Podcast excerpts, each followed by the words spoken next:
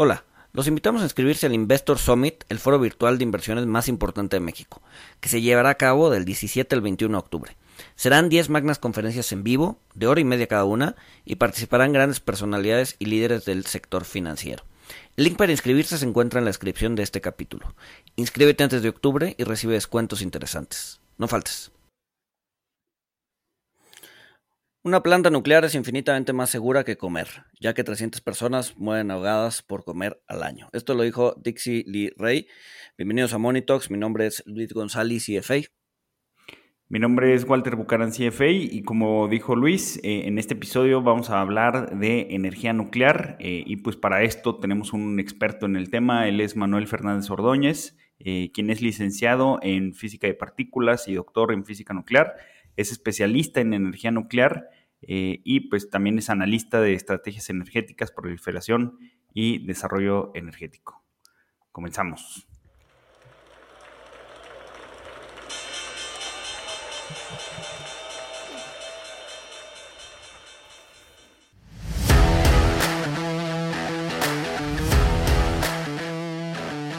Monito, el otro lado de la moneda. Bueno, Manuel, pues muchísimas gracias por, estar aquí para hablar de este tema que creo que es muy interesante, creo que eh, pues cada vez obliga más a aprender sobre el tema. Eh, es polémico también, este, eh, pues y, dado todos los, todos los problemas que están pasando en Europa y en parte del mundo, pues, se ha vuelto todavía aún más relevante, ¿no? Sí, y bueno, muchísimas gracias Luis Walter por invitarme.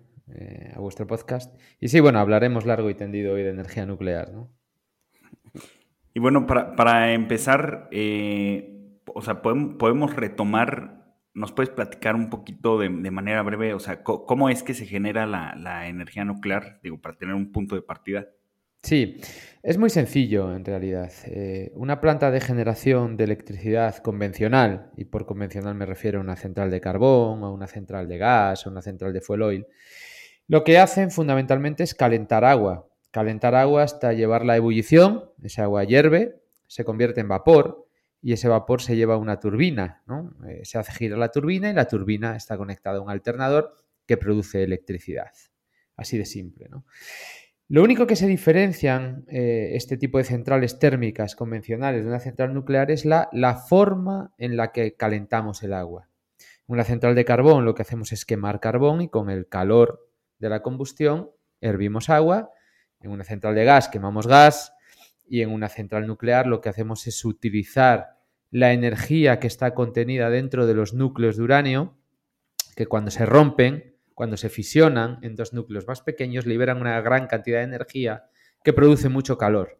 Entonces utilizamos ese calor para calentar agua, hervirla y mover una turbina, exactamente igual que en las otras centrales.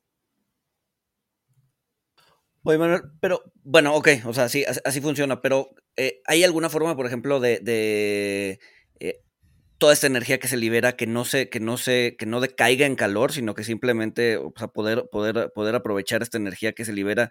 Porque, o sea, siento que es como un poco tangencial la forma en la que hacemos, ¿no? O sea, liberamos energía para generar calor, para eh, hervir agua, para que la turbina se mueva, ¿no? Entonces, hoy, hoy hay alguna tecnología que haga que esta, esta energía, poder capturar esa energía en lugar de simplemente convertirla en calor? Cuando un núcleo se rompe, cuando se fisiona y se rompe en, dos núcleos más pequeños, esos núcleos eh, se mueven a gran velocidad. ¿vale? Son gran velocidad, nos referimos a, miles de kilómetros por hora ¿vale? de velocidad. Lo que hacen es frenarse al rozar con la materia que lo rodea, se frenan y al frenarse por rozamiento generan gran cantidad de calor. Esa es la manera en la que la energía nuclear nos da su energía en forma de calor. Nosotros lo que utilizamos es esa fuente de calor. Históricamente la hemos utilizado para producir electricidad en un ciclo térmico, moviendo una turbina, que es un proceso que tiene una, una eficiencia energética un tanto baja, digamos, en el entorno del 33-35%, ¿vale?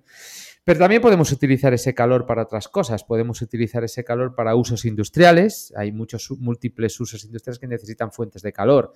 Por eso utilizan la cogeneración. ¿no? También podemos utilizar ese calor para producir, por ejemplo, hidrógeno. La electrólisis del hidrógeno, su eficiencia aumenta drásticamente con la temperatura. ¿no? Entonces podemos utilizar esas fuentes de calor. En una central nuclear, como una central de carbón, una central eh, térmica convencional, el 66% de la energía que producimos directamente la tiramos. La tiramos en forma de calor, no somos capaces de obtener electricidad a partir de ella, ¿no? Pero es un porcentaje que en realidad no es tan bajo si atendemos a otras eh, tecnologías disponibles, ¿no? Por ejemplo, la eficiencia de un motor de gasolina, de un auto, es del entorno del 20-25%. La eficiencia de nuestros propios músculos al moverse es también muy baja, del orden del 20%, 25%. Por eso cuando eh, nos movemos, hacemos ejercicio y empezamos a sudar, ¿no? Porque el 80% de la energía de nuestros músculos se va en calor, no en producir movimiento, que es lo que nos gustaría, ¿no? A ver, qué interesante. Sí, bastante interesante. Y para, para darnos una idea de, o sea, ya, has hablado de, pues, que, se utiliza como alternativa a, otras fuentes como, como carbón, como gas, como otro, otro tipo de energía. Eh, ¿qué, tan, ¿cómo se compara la generación de energía nuclear contra, contra las alternativas actuales? O sea, y, las fuentes que, son más predominantes hoy en día, ¿cómo se compara en cuanto a costos? ¿Qué, tan barato es producir eh, energía nuclear? Bien, producir energía nuclear con las centrales nucleares que tenemos ya, que ya tenemos construidas, es la forma más barata de producir electricidad. Por ejemplo, los últimos estudios de, Estados Unidos, de la Agencia de, Información de Energía de Estados Unidos, nos dicen que el coste medio de la producción con energía nuclear en Estados Unidos es de 29 dólares por megavatio hora, que es muy barato. Hay centrales, como por ejemplo la de Surrey, en Virginia, que los últimos 10 años ha producido electricidad por debajo de 20 dólares el megavatio hora. Eso es, extraordinariamente barato. Eh, para que nos hagamos una idea, eh, en España las últimas subastas de energías renovables han salido en el entorno de los 25 euros el megavatio hora. Por tanto, producir electricidad con las, centrales nucleares que ya disponemos es la forma más barata que tenemos de producir electricidad. Otra cosa es producir energía nuclear con centrales nucleares que tengamos que construir. ¿Vale? Porque una central nuclear es un proyecto de ingeniería con unos costes de capital muy grandes y unos plazos de construcción que en Europa y en Occidente, en países de la OCDE, son demasiado extensos, demasiado largos y eso hace que las tasas de interés conviertan los proyectos nucleares en, caros. Y nos está dando unos costes de producción de electricidad en el entorno de los 80, 90 euros megavatio hora. Una nueva planta de construcción en Europa, insisto, en Europa o Estados Unidos. En China o en Corea esos costes de producción son muchísimo más bajos y los plazos de construcción son muchísimo más cortos. Eh, por tanto, 90 euros megavatio hora o 90 dólares megavatio hora era un precio relativamente caro hace dos años, tres años, cuando los mercados mayoristas podían estar en el entorno de los 50, 60. Pero hoy, que tenemos los, los mercados mayoristas en el entorno de los 400, 500 euros el megavatio hora, pues 90 euros sigue siendo extraordinariamente barato. Claro. Ahora, eso me lleva a pensar un poco en la coyuntura, en lo que mencionas en la coyuntura actual, ¿no? Ahorita eh, mucho del problema es que Rusia está cerrando la llave de, gas, ¿no? ¿Qué, qué, qué, podría, ¿Qué podría pasar con el uranio, no? Pues al final del día no todos los países tienen uranio. Entonces, eh, ¿qué, quién nos puede cerrar o quién le puede cerrar a Europa o al mundo la llave de uranio ¿no? O sea, al final del día, pues se necesita uranio para, para hacer la, la, energía. ¿Quién, quién, quién, es el, ¿Quién son los grandes productores que podrían ser cuellos de botella para que las plantas nucleares funcionen? Hmm. La distribución de uranio en la corteza terrestre es, mucho menos caprichosa que la distribución de petróleo o de gas, ¿no? que está en, mano de, en manos de muy pocos países y además con regímenes de dudosa democracia, ¿no? como estamos viendo. Eh, el uranio está más repartido, eh, hasta tal punto que uno de los mayores productores del mundo es Australia, por ejemplo. El mayor productor del mundo es Kazajistán. Australia, como digo, y muchos otros países. Eh, para que nos hagamos una idea, existe uranio disuelto en los océanos. O sea, hay uranio en todos los sitios de la Tierra. Las reservas conocidas de uranio mm, al consumo actual y con las tecnologías actuales de reactores nucleares nos dan para unos, digamos, 120 años aproximadamente. Pero esto es porque los reactores comerciales que nosotros estamos utilizando en la actualidad son unos diseños de reactores de los años 60, cuando el uranio era muy barato y muy abundante. Y bueno, con esos reactores nos, nos sirvió, no, no, hizo falta desarrollar otros. Pero existen otro tipo de reactores, como los reactores rápidos o el ciclo del torio, otras tecnologías que están disponibles para ser desarrolladas, que harían un uso mucho más eficiente de los recursos naturales del uranio. Por ejemplo, para que nos hagamos una idea, el uranio que nosotros encontramos en la naturaleza, solo siete núcleos de cada mil son de uranio 235, que es el combustible que usamos en los reactores nucleares. Los otros 993 núcleos son de uranio 238, que en la actualidad no estamos utilizando absolutamente para nada en los reactores. Sin embargo, tenemos tecnologías de reactores para poder eh, desentrañar la energía que está dentro del uranio 238, con lo cual las reservas de uranio automáticamente pasarían de tener 100 años a tener del orden de 15.000 o 20.000. ¿vale? Adicionalmente tenemos el ciclo del torio. El torio es otro elemento que se encuentra en la naturaleza que es tres veces más abundante todavía que el uranio. Y también tenemos tecnología de reactores que nunca ha sido explotada comercialmente, pero que han existido prototipos en el pasado, que pueden utilizar el torio. Con lo cual tendríamos eh, combustible para todavía muchas decenas de miles de años más. ¿Vale? Por tanto, el futuro de la energía nuclear no está constreñido por un futuro de la restricción del uranio, como mucha gente nos quiere hacer creer. Ahora, en el corto plazo, respondiendo a la pregunta que me hacías, eh, Rusia es un suministrador de uranio, pero no es un suministrador de, del mineral de uranio, es un suministrador del uranio enriquecido. ¿vale? Expliquemos esto. Las centrales nucleares utilizan, como digo, el uranio 235 como combustible. Y el uranio 235 que encontramos en la naturaleza no tiene la concentración suficiente para ser susceptible de ser utilizado como combustible en un reactor nuclear. Por lo tanto, tenemos que aumentar su concentración. Y a eso nosotros le llamamos enriquecer el uranio 235.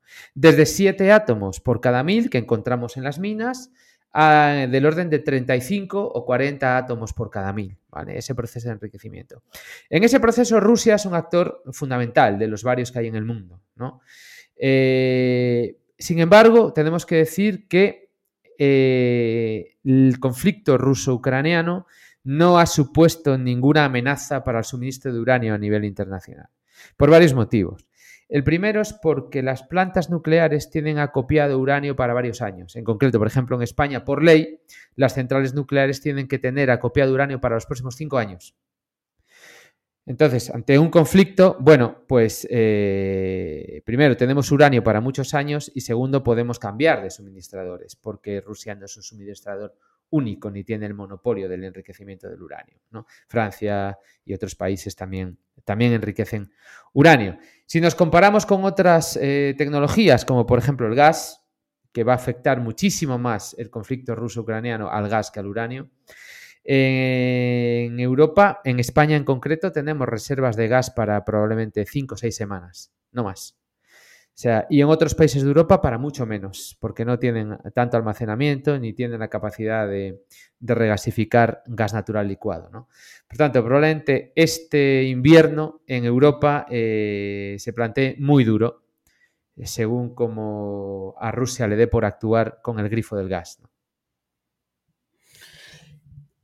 Te, iba a hacer una pregunta. Este, este mismo uranio de 235 es el, es el uranio que se utiliza para, para hacer armas nucleares. Es el uranio que se utilizó para hacer armas nucleares en un principio, hace ya muchos años que no. La primera bomba nuclear que se utilizó, la que se tiró en Hiroshima, era una bomba de uranio 235, correcto era la bomba más fácil que, o sea, era, el proceso más fácil de hacer una bomba. Estamos hablando de los años 40 del siglo pasado, ¿vale? Eh, posteriormente se desarrollaron las bombas de plutonio, de hecho la, la, de Nagasaki ya era una bomba de plutonio, solo unos días después, ni siquiera era ya de uranio 235. Y desde los años 50 las bombas atómicas ya son bombas termonucleares eh, de un híbrido de fusión-fisión, no, no son únicamente de uranio 235. O sea, pero entonces técnicamente cualquier país que tenga un, acceso a uranio 235 enriquecido podría ser una bomba nuclear, aunque sea una bomba vintage, viejita, ¿no? Cualquier país que tuviera acceso a uranio 235 y cualquier país que tuviera la tecnología para enriquecer el uranio, cosa que no es fácil. ¿Qué, eh, países tienen la, tecnología para, enriquecer? Porque tengo entendido que la, o sea, el porcentaje que, se enriquece, este, o lo que se enriquece, que para, para combustible nuclear creo que es 5%. este, ¿qué, países tienen las tecnologías para enriquecerlo? Porque tengo entendido que para, para hacer una bomba nuclear, pues tiene que estar eh, muchísimo más enriquecido. Sí, un reactor nuclear eh, funciona con enriquecimientos entre el 3 y el 5%, y una bomba nuclear eh, tiene que tener un enriquecimiento por encima del 90%. ¿Vale? Son uranios muy, muy, muy distintos. El uranio para las centrales nucleares se enriquece en instalaciones civiles, ¿vale? En instalaciones de, compañías. Eh, Francia tiene, eh, Reino Unido tenía, Estados Unidos tiene, eh, Japón tiene. Fundamentalmente, eh, los países avanzados de la OCDE tienen, pero no todos, ¿eh? porque en Europa casi muchos países tenemos centrales nucleares, pero por ejemplo España no enriquece uranio, compra uranio enriquecido. Y Bélgica no enriquece uranio, Finlandia no enriquece uranio, Suecia no enriquece uranio, eh, compran uranio enriquecido, ¿vale? Mediante contratos. países que tengan tecnología militar para enriquecer eh, uranio hasta niveles eh, necesarios. Primero, como digo, es una tecnología obsoleta que ya no se usa, ¿vale? Eh, pero son fundamentalmente los países que tienen armas atómicas, los países del G8, salvo Alemania. estoy hablando de China, estoy hablando de Rusia, estoy hablando de Estados Unidos, estoy hablando de Francia. Y luego, además, estoy hablando de países que conquistaron la bomba atómica eh, estoy hablando de la India, estoy hablando de Pakistán, estoy hablando de Israel. No sé si me estoy dejando alguno, ¿no? Eh, y luego Corea del Norte, eh, que creemos que la bomba que tiene es de plutonio y no de uranio. Por ejemplo, un caso paradigmático es el de Irán. A Irán, los inspectores del Organismo Internacional de Energía Atómica descubrieron que tenía unas instalaciones secretas con miles de centrifugadoras. Es decir, tenían una tecnología que habían adquirido en el mercado negro precisamente de Pakistán, la tecnología para enriquecer uranio, porque Irán tiene uranio en su subsuelo. Eh, es muy difícil enriquecer uranio sin que la comunidad eh, internacional se dé cuenta. Yo diría que prácticamente imposible. Vamos, a, Irán ya le pillaron en unas etapas eh, preliminares del intento, ¿no? Al principio ya se dieron cuenta de que, lo estaba haciendo, ¿no?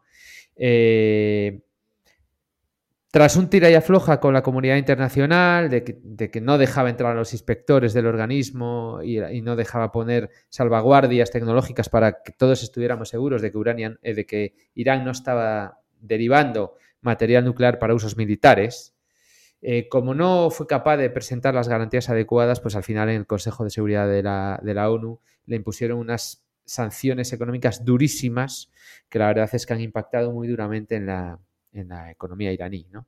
Por tanto, es muy, muy difícil que un país pueda desarrollar una, bomba atómica sin que el resto de países se den cuenta. Ok. Eh, pasando pasando a, otro tema, eh, de ahorita regresamos a, lo polémico eh, de, la energía nuclear, pero pasando a otro tema que también es muy importante. ¿Qué, tan limpia es, la, la, energía nuclear eh, porque pues tengo entendido que es, es, una energía, digo, como es calor para calentar agua, eh, pues no, no, tienes emisiones de gases. Exacto. No, bueno, no, perdón, no, no tienes emisiones de gases, pero esa agua que se calienta seguramente es un agua con cierto nivel de radiación. vamos por, vamos por partes. Eh, vamos a ver. Primero, efectivamente, en una central nuclear, como no hay ningún tipo de combustión química, no se quema nada, no se produce CO2, que se produce en las emisiones. Durante, perdón, durante la operación de la central. Obviamente, cuando uno tiene en consideración todo el ciclo de la energía nuclear, desde la minería del uranio al transporte del uranio, el enriquecimiento, la construcción de la planta, eh, los trabajadores que van todos los días a trabajar, pues van en auto y emiten CO2, y cuando la planta se desmantela también, cuando uno analiza cuánto CO2 emiten las distintas tecnologías, hay que hacerlo bien. Hay que hacerlo analizando el ciclo completo de la tecnología, desde la minería hasta que esa tecnología se desmantela y deja de existir. ¿no? Hay dos estudios internacionales eh, fundamentales que han analizado esto, han analizado los niveles de emisión de CO2 de las tecnologías. Uno es el Panel Intergubernamental de Cambio Climático, el IPCC, en su Assessment Report, el número 5 del año 2014, ahí hizo un análisis y concluyó que el nivel de emisiones de CO2, teniendo en cuenta todo el ciclo, como digo, de la energía nuclear, estaba en del orden de 11, 12 eh, gramos de CO2 por cada kilovatio hora generado. Esto, para que nos hagamos una idea, es el mismo nivel de emisiones que la energía eólica. Y muy por debajo del nivel de emisiones de la energía solar, que estaba en el entorno de los 40 gramos de CO2 por cada kilovatio hora emitido. Es decir, la energía solar emite cuatro veces CO2 más que la energía nuclear. ¿vale? Cuando tenemos en cuenta todo el ciclo, fundamentalmente porque la fabricación de paneles solares es muy intensiva en energía. Lo que pasa que como se hace en China y la hacen en otro lado, parece que no importa, ¿no? Pero al final mm, las emisiones de CO2 son globales. Me da igual que emitan, se emita en China o se emitan en México. Mientras se emita, va a afectar al clima de la Tierra, da igual dónde, ¿no?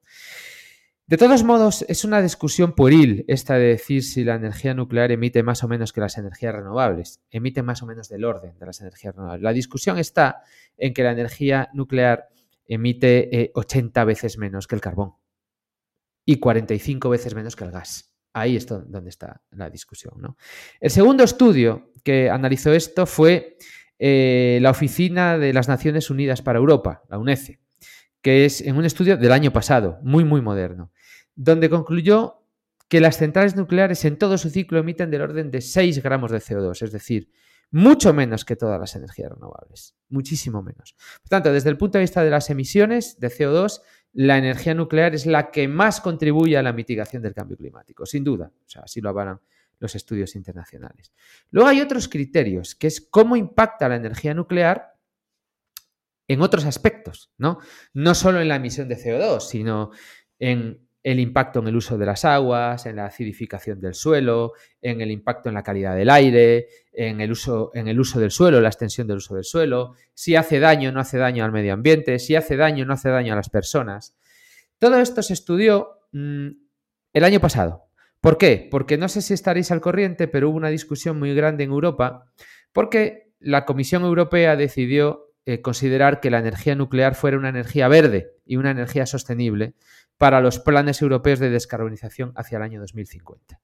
Y esto tuvo una gran controversia y, por tanto, mm, la Comisión Europea se vio obligada eh, a, llamar a un grupo de expertos que analizara el impacto real de la energía nuclear en todos estos puntos y muchos más como los que he mencionado.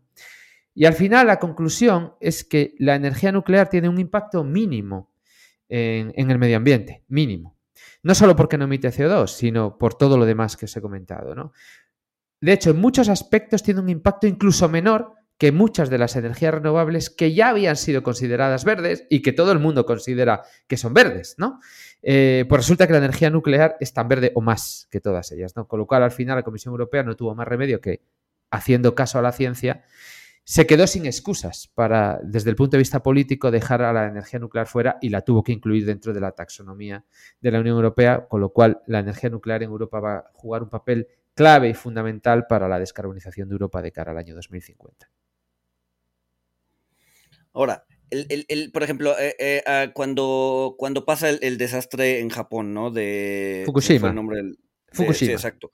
Fukushima. Eh, como que una de las, una de las, pues, de las críticas era que estaban dejando agua o soltando agua radioactiva al, al mar, ¿no? Eh, no, sé, no sé si nos puedes platicar eso. O sea, ¿qué tan, ¿qué tan radioactivos son los desechos de una planta nuclear? Bueno, hay, en una planta nuclear eh, genera eh, residuos radiactivos de muchos tipos, ¿no? de muchas tipologías. Una manera de clasificarlos es atendiendo, por ejemplo, a su vida media. al tiempo que viven estos residuos. Así tenemos residuos desde, que viven desde eh, unos pocos segundos a residuos que viven decenas de miles de años. ¿No? Tenemos toda la tipología de residuos.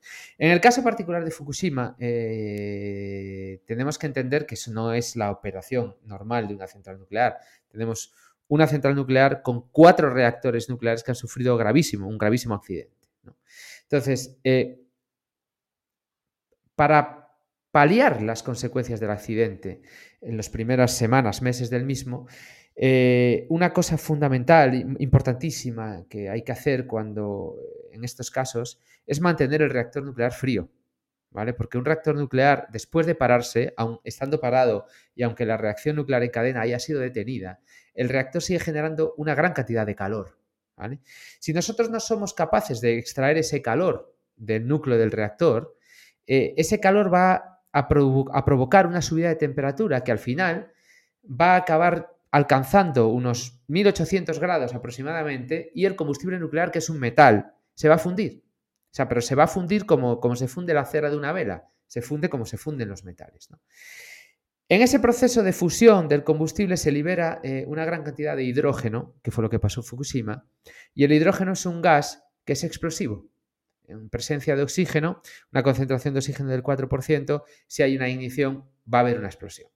Y esto fue lo que pasó en Fukushima. Al fundirse el combustible por alta temperatura, eh, se liberó hidrógeno. Ese hidrógeno se acumuló en la parte de arriba de los, de los edificios de los reactores y en presencia de oxígeno pues acabó explotando. Son las explosiones que todos pudimos ver en televisión. En las semanas posteriores al accidente, los días posteriores al accidente, eh, se utilizaron grandes cantidades de agua generalmente agua del mar, para inyectar dentro de los reactores para mantenerlos fríos, ¿vale? Se utilizaba agua. Claro, toda esa agua es agua contaminada, agua hasta ciertos niveles radiactiva. Eh, durante los últimos años en, en, Fukushima, en la central, se han construido unas instalaciones específicas para tratar de descontaminar esa agua. Esa agua se ha hecho circular por multitud de filtros que lo que han hecho es filtrar y recoger los elementos radiactivos más peligrosos. Hasta que ha llegado un momento en que esa agua tiene unos niveles de radiación muy bajos y de unos isótopos que tienen una radiotoxicidad baja. ¿vale? Entonces lo que se planteó en su momento fue esa agua que ya no se puede descontaminar más, ya está a unos límites muy bajos de, contaminación, liberarla al mar de manera controlada, eh, porque al final eh, esto es como todo, ¿no? al veneno lo hace la dosis. Todo en altas dosis es veneno y todo en bajas dosis pues no es veneno. Entonces, eh, un material ligeramente radiactivo, un agua ligeramente contaminada, diluida en el mar, pues se convierte en un agua no radiactiva, ¿no? meramente por un proceso de dilución. Mm, cabe mencionar, y por supuesto faltaría más, que todo esto se trata de un proceso controlado en el que estamos completamente seguros de que no va a afectar ni a las personas ni al medio ambiente. Si no, de ningún modo se haría, claro. La, gente, la gente se, alarma mucho, se pone en modo de alerta cuando escucha que eh, pues esta agua es radioactiva este, o que, está expuesta a algún tipo de, de radiación. Pero perdemos en cuenta lo, que tú dices, ¿no, Manuel? O sea, todo, todo depende de la concentración y el tipo también. O sea, un, veneno es veneno dependiendo de la concentración, porque en la vida diaria, eh, pues estamos expuestos a distintas fuentes de, radiación, ¿no? Incluso escuché, digo, no, no sé qué nos puedas comentar, que hay más radiación en, una planta de, carbón que, en, pues en otras instancias, ¿no? Bueno, por supuesto, porque la carta, una, una, planta de carbón emite aproximadamente 100 veces más radiación de lo que emitiría una central nuclear de la misma potencia. 100 veces más. ¿vale?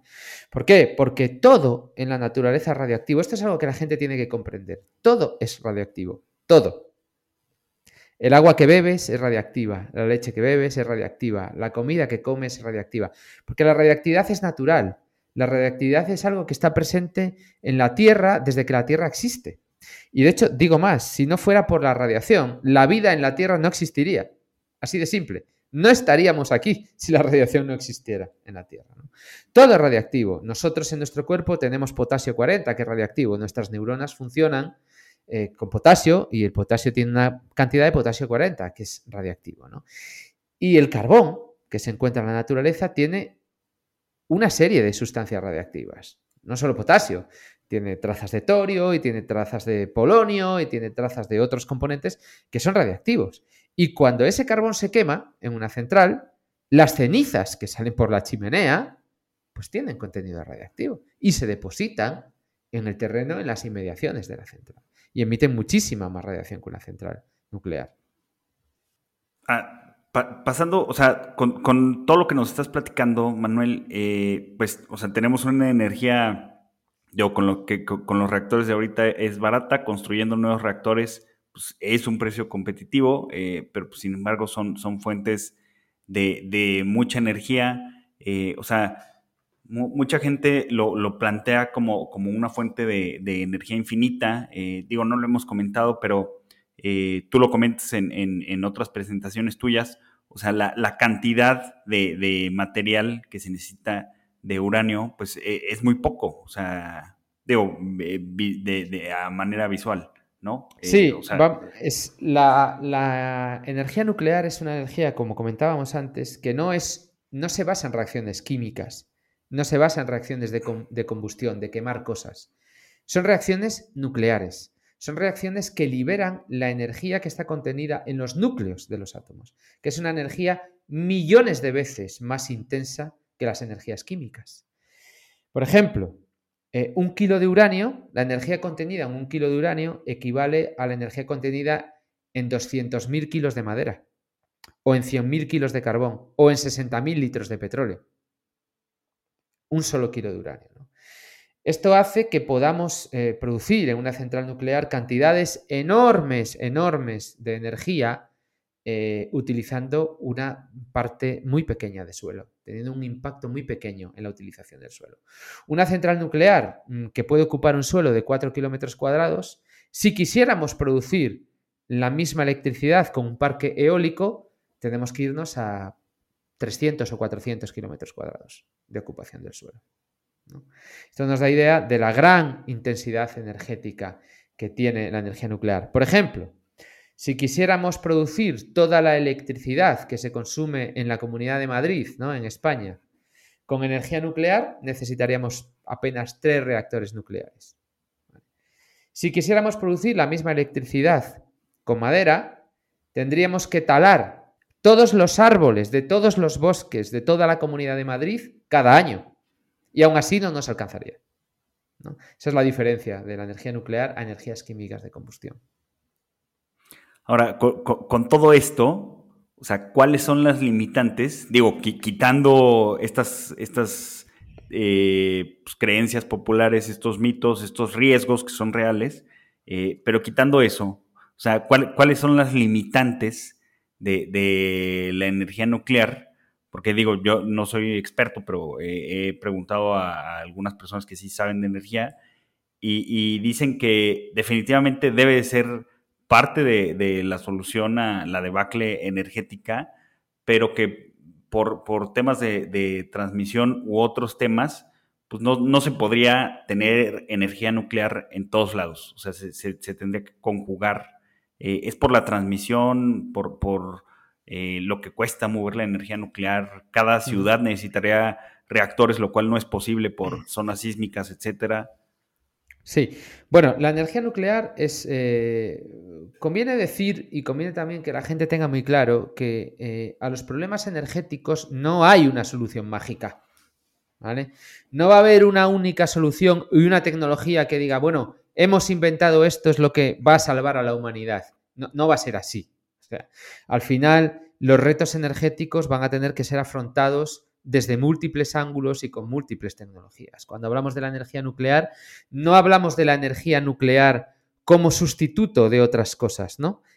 sí como sustituto de los combustibles fósiles, pero no como tecnología única que vaya a producir la electricidad de toda la humanidad. No, hablamos de la energía nuclear como parte de una, de una cesta energética equilibrada en la que tengan cabida la energía nuclear, la energía hidráulica, las energías renovables, el almacenamiento de energía cuando se desarrolle, la producción de hidrógeno cuando se desarrolle, nuevas tecnologías que ayuden en la eficiencia energética, la disminución del uso de energía por mm, tecnologías, por economías y por industrias más eficientes. Es decir, la solución al problema energético tiene que venir de múltiples factores, no puede venir únicamente de uno. Pero es cierto que la energía nuclear está llamada a jugar un papel fundamental en este reto energético. Por varios motivos. El primero, por el que hemos dicho ya, que puede producir grandes cantidades de energía utilizando muy poco combustible. El segundo, porque no emite CO2 en su operación, que es justo lo que necesitamos. Una tecnología que produzca grandes cantidades de electricidad de manera respetuosa con el medio ambiente. Ahora bien, la energía nuclear eh, tal y como la utilizamos en la actualidad, tal y como utilizamos la tecnología ahora, se basa en grandes centrales nucleares de grandísima potencia. Estamos hablando de orden de 1.600 megavatios en la misma central. ¿vale? Esto requiere de un cierto desarrollo tecnológico en los países. Ya no hablo de que los países tengan eh, el personal formado para operar las centrales nucleares, porque eso, bueno, se podría subcontratar, no habría problema. Se puede, se puede dar un proyecto llave en mano que incluya la operación de la central. Pero estamos hablando de que estos países tienen que tener unas redes eléctricas desarrolladas. Tienen que tener unas redes eléctricas robustas que sean capaces de transportar y de hacer frente a un punto de generación que está generando 1.600 megavatios hora cada hora durante 24 horas al día, los 7 días a la semana, los 365 días del año. Y eso no todos los países del mundo lo tienen. Pero tenemos la solución para esto, porque el futuro no va a ser probablemente de estas grandes centrales que producen tanta electricidad. El futuro va a ser lo que conocemos como SMR, los Small Modular Reactors, reactores modulares pequeñitos, con potencias que van desde unos pocos megavatios hasta 300 megavatios aproximadamente. Y estos ya pueden ser instalados en prácticamente cualquier red eléctrica de cualquier país, porque puedes elegir una potencia de reactor adaptada a las necesidades de esa red eléctrica. Que luego el país va creciendo, que la red se va modernizando. Los reactores modulares son precisamente eso, modulares. Podemos ir escalando su potencia, haciéndolos cada vez más grandes en base a instalar módulos en paralelo. Por tanto, mm, como digo, la energía nuclear va a jugar un papel fundamental en el futuro porque junto con las energías renovables son las dos únicas alternativas que tenemos a los combustibles fósiles. Y tenemos que transitar la senda de ir abandonando los combustibles fósiles, más temprano que tarde. Y, a ver, y si tienen tantas, tantas cosas buenas, ¿por qué países como Alemania han decidido quemar carbón que empezar a, y, cerrar sus plantas de, energía nuclear, ¿no? ¿Dónde está el tema político o por qué la gente no está transitando hacia allá? Bueno, porque todo en la vida es política, absolutamente todo, ¿no? Y al final cada país es esclavo de su historia, ¿no? Y Alemania es muy esclava de su historia. Vayamos un poquito hacia atrás, démonos cuenta que eh, Alemania es lo que es gracias al carbón. Alemania no sería nada sin el carbón. Alemania no tiene petróleo, Alemania no tiene gas, pero tiene ingentes cantidades de carbón. Un carbón muy malo y de muy mala calidad, por cierto, que es el lignito pardo. Pero tiene cantidades ingentes de carbón. Daos cuenta que el carbón, para que os hagáis una idea, ¿cómo Hitler se mete en una guerra mundial sin tener petróleo? ¿Cómo Hitler mueve su ejército eh, con su pretensión imperialista de conquistar medio mundo sin tener petróleo. Un embargo de petróleo dejaría a su ejército sin poder moverse. Porque Alemania había eh, diseñado en los años 30, había descubierto un proceso para fabricar petróleo y gas a partir del carbón. En el año 1944, la práctica totalidad del petróleo que consumía el ejército alemán se conseguía a partir del carbón alemán. Alemania es lo que es gracias al carbón. El carbón es lo que produjo el milagro, el milagro alemán de los años posteriores a la Segunda Guerra Mundial. ¿no? Bueno, el milagro alemán, el carbón, el plan Marshall y que les condonamos la mitad de la deuda ¿no? Eh, internacional después de la, Segunda Guerra Mundial. Pero, pero, desde luego, todo su crecimiento económico se basó en el carbón. Eh, por lo tanto, cuando los alemanes miran hacia atrás, ellos ven en el carbón un orgullo, es el orgullo que ha movido su industria, es, es, lo que les ha hecho ser lo que hoy es Alemania, ¿no? Una referencia en el mundo. No es fácil para los alemanes eh, prescindir del carbón. Es un tema político. Por un lado, ¿no? Este es uno de los argumentos. Comparémoslo con el caso de Inglaterra, por ejemplo. Eh, cuando uno mira hacia atrás en Inglaterra eh, y analiza el carbón en contraposición con Alemania, lo que ve son las huelgas de mineros de los años 80, cuando Margaret Thatcher quiso privatizar el carbón. O sea, huelgas de mineros que provocaron eh, caos en la sociedad, provocaron blackouts en Reino Unido, provocaron que mucha gente sufriera mucho por falta de electricidad y a los mineros y a las minas se les ve con ese recelo, no se les ve con un motivo de orgullo como en Alemania. Por eso a Reino Unido no le costó absolutamente nada prescindir del carbón y de hecho ya hoy apenas quema carbón, se pasan semanas enteras sin quemar absolutamente nada de carbón para producir electricidad, mientras Alemania sigue produciendo la mayoría de su electricidad con carbón. O sea, la fuente mayoritaria de electricidad de Alemania fue el carbón en el siglo XIX, fue el carbón en el siglo XX, es el carbón en lo que va del siglo XXI y en la primera mitad de 2022 la fuente que más carbón ha producido en Alemania es el carbón. Perdón, la fuente que más electricidad ha producido sigue siendo el carbón. Lo cual no pasa nada, es una realidad. Lo que nos molesta de Alemania es que intentan ir como ejemplo de la transición ecológica, cuando no lo son, porque queman más, más carbón que nadie en Europa. El prescindir de la energía nuclear en Alemania es, un hecho político. Alemania, la sociedad alemana eh, fue siempre bastante antinuclear, especialmente después del accidente de Chernóbil. Ahí la sociedad alemana se hizo profundamente antinuclear.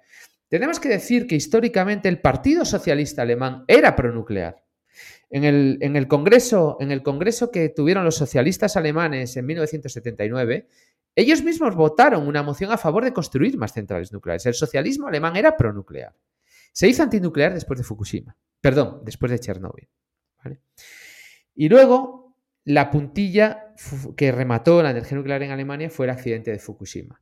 Pero fue también un tema político. Fijaos que cuando el canciller Schroeder que fue, por cierto, el máximo eh, artífice de que hoy Alemania tenga la dependencia que tiene de Rusia, el canciller Schroeder, que aprobó el gasoducto Nord Stream 1, nada más dejar la Cancillería, pasó al Consejo de Administración de la empresa que explotaba el Nord Stream 1 y luego pasó al Consejo de Administración de Gazprom. Lo digo para que la gente vaya atando cabos de por qué Alemania hoy está como está y por qué Europa está como está y depende así de Rusia. Cuando Gerhard Schroeder llegó a la Cancillería de Alemania y se vio obligado a hacer un pacto con los verdes, que ni siquiera tenían el 7% de los votos de Alemania, una de las condiciones fue poner un calendario de cierre a la energía nuclear en Alemania. Y pusieron un calendario de cierre. Ese calendario de cierre fue revocado cuando Angela Merkel llegó a la Cancillería y eliminó el calendario de cierre. De hecho, extendió la vida de las centrales nucleares. La misma Merkel, que al día siguiente del accidente de Fukushima paró todas las centrales nucleares alemanas, para una revisión de seguridad durante tres meses y cerró ocho reactores de manera inminente. Pero esto tenemos que entenderlo en clave política, no tenemos que entenderlo en clave energética. Dos claves políticas fundamentales. La primera es que Angela Merkel había bajado su popularidad del 70% al 43%. Por, muchas razones, pero su popularidad estaba por los suelos. Y la segunda razón es que solo 16 días después del accidente de Fukushima había elecciones autonómicas y había un bastión que siempre fue del partido de Merkel, que era el estado de Lander de Baden-Württemberg, ¿vale? que estaban a punto de perder. Y en ese estado había un reactor nuclear que la gente quería que se cerrara. Con lo cual Angela Merkel lo cerró. Cerró ese y otros cuantos. Para tratar de ganarse el favor de la opinión pública en un movimiento populista eh, que luego le salió muy caro, porque no le sirvió de nada, perdió el bastión de Baden-Württemberg, pero no solo eso, sino que por primera vez en la historia un Estado alemán pasó a ser gobernado por el Partido de los Verdes. Precisamente. Con lo cual, no sirvió de nada, pero sumergió a Alemania en una dependencia energética exterior y un error histórico que van a pagar durante muchos años. Probablemente no sean capaces de cumplir sus objetivos de descarbonización o si lo cumplen será a un precio muchísimo más alto de lo que hubieran tenido que pagar si hubieran dejado abiertas sus centrales nucleares. Ahí, como, apunte a, lo que dice Manuel, hace, hace, algunos, hace algunas semanas sacamos un, episodio justamente de eh, la hiperinflación en, en, en, la República de Weimar. En Weimar, sí. Sí, sí, sí. Que recordar que la hiperinflación se vuelve todavía muchísimo más fuerte y se recrudece justamente cuando eh, Francia toma como castigo por no pagar parte de su deuda una región de Alemania que era carbonífera, que era la, zona en donde se producía prácticamente todo el carbón. Entonces, en el momento en que Alemania le cierras pues, o sea, su, zona productora de carbón, pues ahí es cuando la, hiperinflación en Alemania eh, se, vuelve, se vuelve todavía muchísimo peor, ¿no? Cuando entrabas a comer en un restaurante y cambiaba el precio tres veces mientras estabas comiendo, lo que duraba la comida. Pero ese pero ese tipo de cosas, el haber provocado la hiperinflación en Alemania, bueno, la provocaron ellos para tratar de pagar la deuda, ¿no? Pero desde luego, esa deuda tan, tan atroz que les impusimos en los pactos de paz, ¿no? Tras la Primera Guerra Mundial, cosas como esta de, Francia, eh, de, quitarle sus recursos carboníferos, lo cual provocó todavía más inflación, pues dejó a Alemania en una situación económica y social muy mala que al final fue la base de cultivo para que surgiera el nazismo y la Segunda Guerra Mundial, con lo cual al final no nos sirvió de nada, ¿no? Fue totalmente contraproducente. Claro.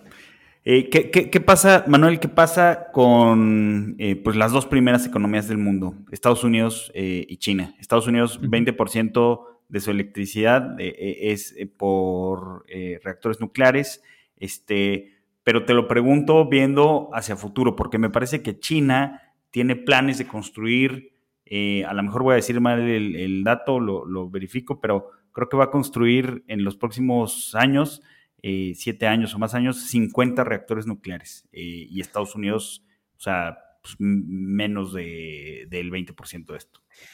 Eh, bueno, China es ahora mismo el, gran adaliz que está tirando de la construcción de, centrales nucleares en el mundo.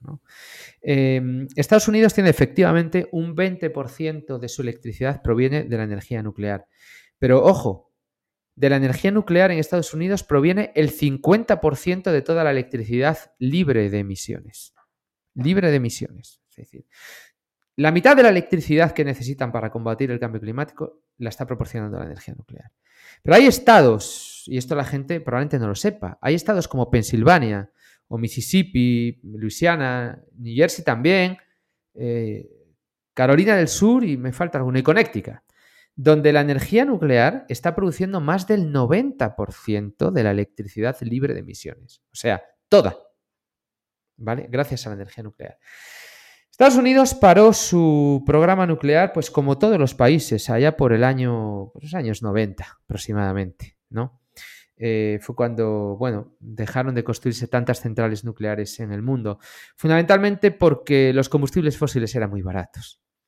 Eh, la energía nuclear surgió en un origen como una energía que iba a venir a salvar la humanidad ¿no? de todos los problemas energéticos, como todas las tecnologías cuando aparecen. ¿no? Ahora hablamos de que la fusión va a venir a salvar la humanidad. Bueno, yo les aseguro que tampoco. O sea, será, si algún día conseguimos la fusión, será una tecnología más que formará parte del mix energético mundial. Pero al igual que tampoco las renovables van a venir a salvarnos, es decir, pasarán muchas décadas o muchos siglos hasta que, hasta que algo así pueda pasar. Eso se creía de la energía nuclear en los años 60 y especialmente en los años 70, cuando en el 73 tuvo lugar la crisis del petróleo. Y claro, los países del mundo se dieron cuenta que estaban basando sus economías en un recurso que, no tenían, que directamente no tenían. ¿no? Estados Unidos tiene petróleo, pero desde luego en Europa, quitando algún país como Noruega, eh, no tenemos nada de petróleo, todo es importado. Japón no tiene nada de petróleo, todo es importado.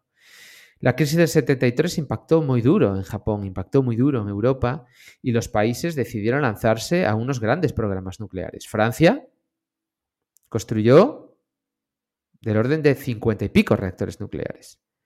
En España construimos 5 reactores nucleares. Alemania construyó 18 reactores nucleares.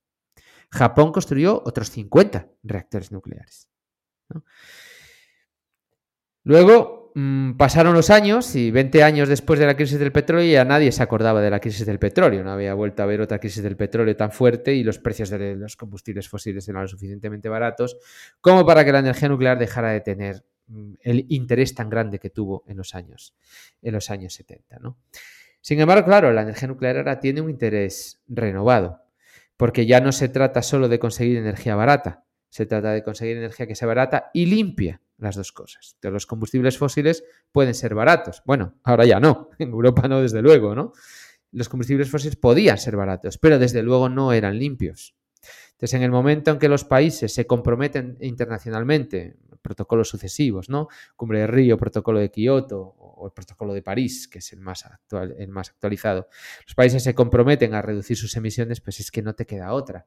Eh, la gente cree que lo van a conseguir únicamente con renovables, pero yo creo que conviene quitarnos la máscara y bajar a la realidad, porque si no, vamos a fracasar en este enorme reto que tenemos si no ponemos soluciones realistas encima de la mesa. Y desde luego, sin la energía nuclear va a ser imposible. Bueno, pues la plática ha estado muy, muy, muy interesante. Digo, nada más un poco para, para, para cerrar eh, la conversación. Eh, ¿Qué nos estamos preguntando? ¿Qué se nos está pasando? ¿Qué, qué, qué no estamos viendo que nos quieras platicar? Bueno, no hemos hablado nada de los residuos, por ejemplo, ¿no? De, los residuos radiactivos. Lo digo porque es la, es la, una de las, uno de los argumentos que se suelen utilizar para oponerse a la energía nuclear, ¿no? Que la energía nuclear genera residuos, ¿no? Eh, y aquí hay varias cosas que comentar, porque es cierto, la energía nuclear genera residuos y genera residuos que son no son peligrosos, son extraordinariamente peligrosos. Son muy peligrosos si no se gestionan adecuadamente. Pero aquí está el kit de la cuestión, ¿no? Y es que la industria nuclear sabe gestionar adecuadamente sus, residuos. Eh, la industria nuclear lleva décadas gestionando los residuos y jamás ha habido que lamentar ningún incidente que haya involucrado a los residuos radiactivos. Entonces, si llevamos décadas gestionando los residuos radiactivos y nunca ha pasado nada con los residuos radiactivos, ¿por qué los residuos radiactivos se siguen utilizando como argumento contra la energía nuclear? Y esto es así, bueno, porque hay ciertos grupos de presión antinucleares que tienen que enarbolar ciertos argumentos para tratar de influir en la sociedad, generalmente creando alarma ¿no? y creando miedo contra la energía nuclear, que es de lo que se, es de lo que se valen. Son argumentos que no responden a la realidad, son argumentos que por supuesto no aguantan un mero análisis científico, pero son argumentos que están ahí y que la industria nuclear tiene que rebatir y tiene que refutar y lo hace con hechos, ¿no? Y lo hace con hechos, con una gestión adecuada de los residuos y con una gestión segura de los mismos. Lo que está pasando en muchos países, como por ejemplo en España, es que la política no nos deja implementar una solución a los residuos radiactivos. Es decir, la solución definitiva a los residuos de media y baja existe y se está implementando en todos los países y la solución definitiva a los residuos de alta actividad es el almacenamiento geológico profundo. Eh, que es enterrarlos en, esencia, almacenarlos en el interior de o bien una antigua mina o bien un almacenamiento que se haga específicamente para ello, en una matriz granítica que haya permanecido estanca y que no haya tenido movimientos sísmicos durante millones de años, que hay muchas en la Tierra donde colocar estos almacenes, y esperar a que los residuos radiactivos decaigan. Porque hay una cosa muy importante de la radiactividad, y es que las cosas radiactivas son radiactivas precisamente porque decaen, ¿vale?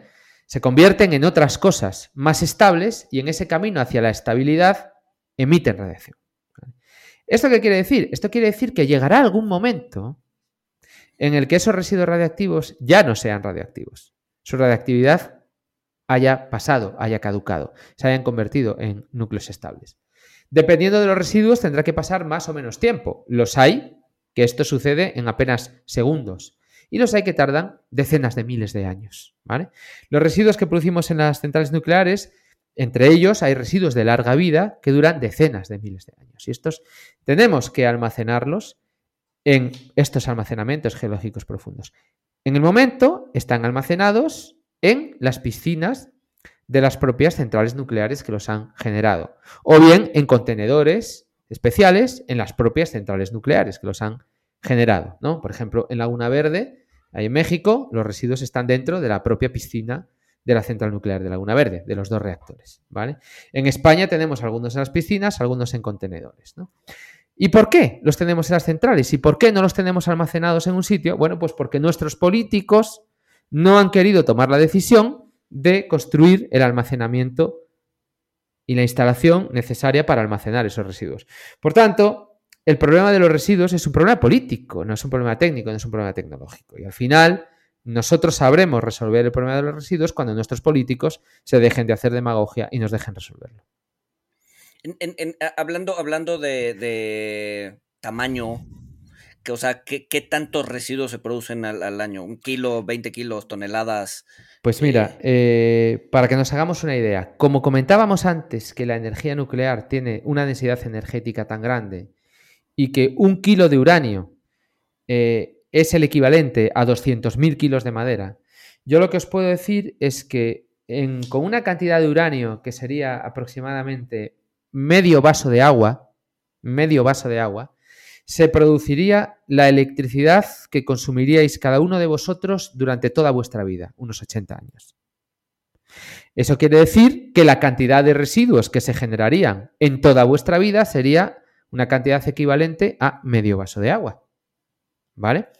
Esto si lo extrapolamos en un país como España, que la electricidad nuclear produce el 20% de la electricidad total del país y que tenemos siete reactores nucleares en funcionamiento, todos los residuos nucleares de todas las centrales españolas durante toda su operación, que será aproximadamente unos 45 años, caben dentro de una piscina olímpica, más o menos.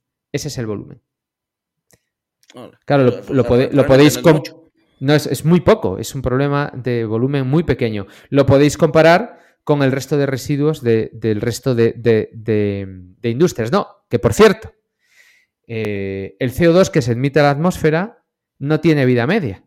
Y el mercurio, el plomo y otros metales pesados que la industria tira a los ríos y tira a los mares sin control, eh, no tiene vida media. Es decir, si decenas de miles de años que viven los residuos radiactivos nos parece mucho tiempo, eh, desde luego es mucho menos tiempo que para siempre, que es lo que duran los residuos del resto de industrias, que duran para siempre.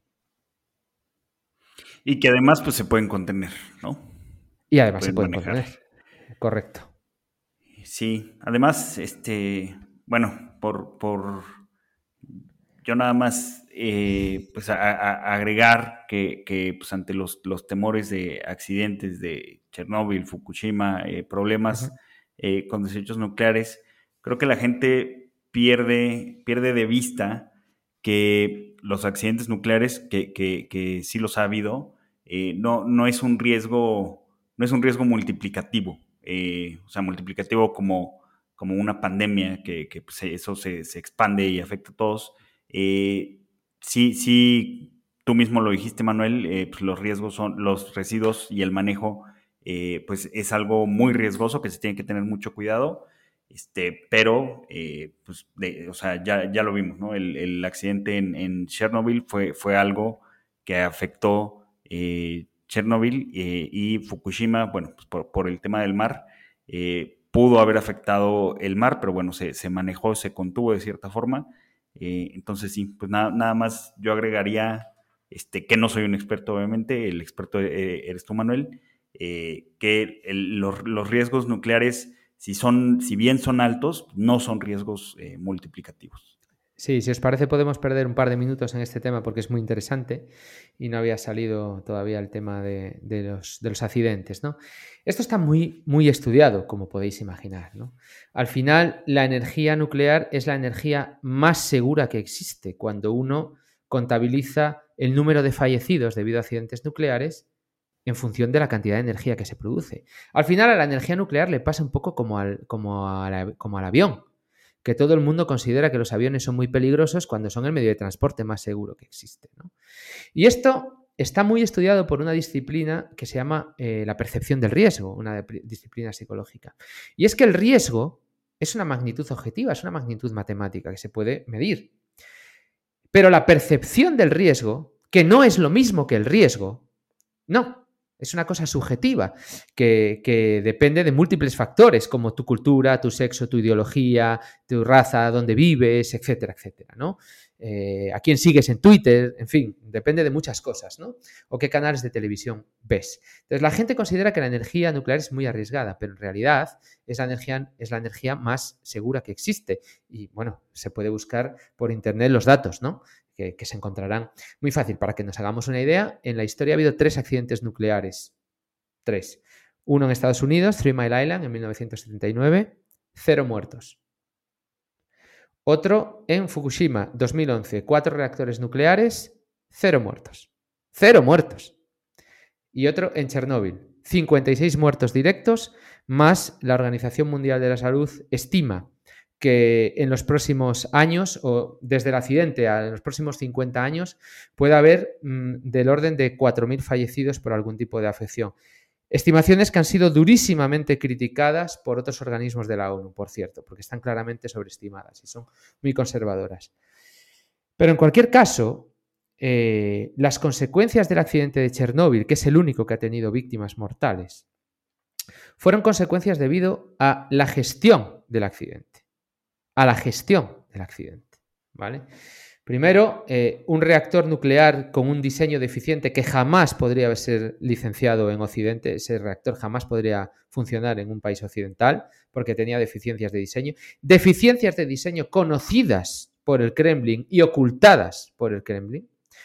Un Kremlin que ocultó el accidente nuclear incluso a su propia población, a la cual no evacuó de la ciudad de Pripyat aledaña al reactor hasta varios días después permitiendo que la gente siguiera comiendo productos de la huerta, siguiera bebiendo agua contaminada con yodo radioactivo, que sabían que iba a producir cánceres de tiroides. Posterior, posteriormente, con el tiempo. Por tanto, fue una gestión absolutamente nefasta, eh, basada en el oscurantismo y el ocultismo del régimen soviético. Entonces, el accidente de Chernóbil no es en absoluto un argumento contra la energía nuclear. Si acaso es un argumento contra los regímenes totalitarios como soviético, pero no contra la energía nuclear. Claro, no, y, ahorita, justo ahorita que dijiste del avión, creo que viajar en avión te genera muchísimo más, o sea, muchísima más radiación. Sí. Que, Que, está, que vivir al, lado de una planta nuclear, ¿no? Para poner de ejemplo, yo estuve en Chernobyl en el año 2009, sí, 2009. Estuve en Chernobyl y para que la gente se haga una idea, yo estuve dentro de la central nuclear, estuve dentro del edificio de turbinas de Chernóbil, estuve dentro de la sala de control de Chernóbil, estuve dándome un paseo por la ciudad de Pripyat, abandonada, y la dosis de radiación que recibí fue menor que la que recibí en el vuelo Madrid-Kiev, para que nos hagamos una idea, ¿vale? O sea que de los trabajadores que más expuestos están a la radiación son los pilotos y las azafatas de vuelo.